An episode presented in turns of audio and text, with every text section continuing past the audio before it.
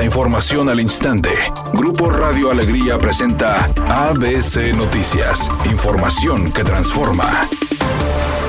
¿Qué tal? Muy buenas tardes, esta es la información. Un sismo de magnitud de 3.4 se registró la tarde de este martes a 29 kilómetros al noreste del municipio de Ciénega de Flores, ubicado al norte de Nuevo León. Según reportes del Servicio Sismológico, el sismo se originó cerca de las 13.45 horas, sintiéndose también sobre los municipios de Higueras, cerca de la Sierra del Infiernillo, con una profundidad de origen de 5.6 kilómetros. Tras el hecho, Protección Civil Nuevo León anunció recorridos en conjunto con Protección Civil de Ciénega de Flores para descartar descartar daños sobre dicho municipio tras este sismo. Horas más tarde, la dependencia descartó que hubiera afectaciones a la población o daños grandes causados por el temblor al interior del municipio de Ciénega de Flores, pero no se detalló si también se realizaron recorridos en el municipio de Higueras. Según relató Protección Civil Nuevo León para ABC Noticias, habitantes de los municipios de Higueras y Ciénega de Flores reportaron haber sentido el temblor en la tierra al estar presentes durante la hora que se originó el sismo en estos dos municipios.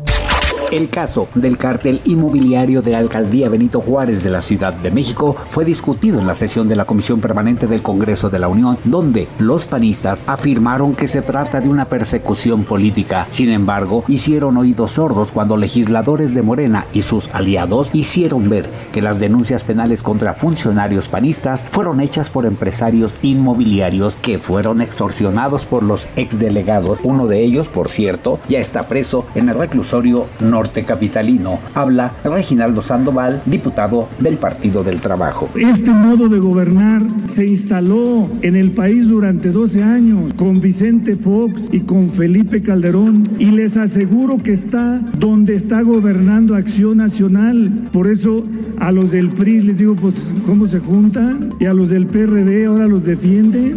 Editorial ABC con Eduardo Garza. Las empresas contaminantes ya están exhibidas por el gobierno del estado. Son Crisa, Candelium, Iberdrola, entre otras. Pero ahora que sigue, no basta con exhibirlas. Como ciudadanos queremos que nos digan cómo van a sancionar o castigar a quienes envenenan el medio ambiente.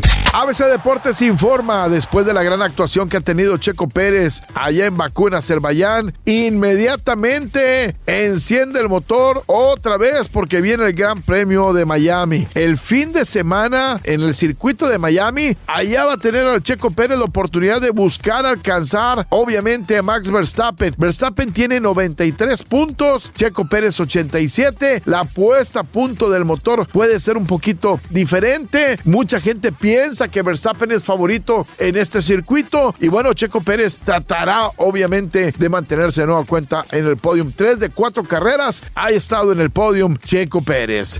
La actriz española Esther Expósito ya le entró a las películas de terror. De hecho, este fin de semana se estrena en las salas de cine de la ciudad la película Venus, considerada una de las mejores películas del género de los últimos años en el cine español. Ella es la protagonista y hará un papel muy diferente a los que ha hecho en las series juveniles en las que ha participado, entre ellas la serie Élite. Redacción y voz, Eduardo Garza Hinujosa. Tenga usted una excelente tarde.